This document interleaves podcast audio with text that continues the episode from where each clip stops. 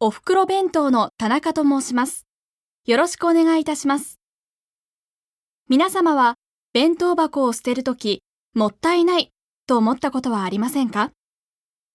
同社はそんな皆様のためにエコ弁を開発しました。秘密は箱にあります。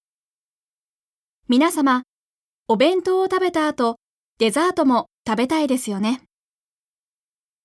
当社のお弁当は箱がデザートになっています。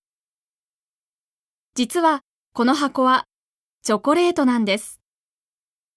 食べた後、ゴミが出ません。美味しくて地球にも優しいお弁当をぜひ召し上がってください。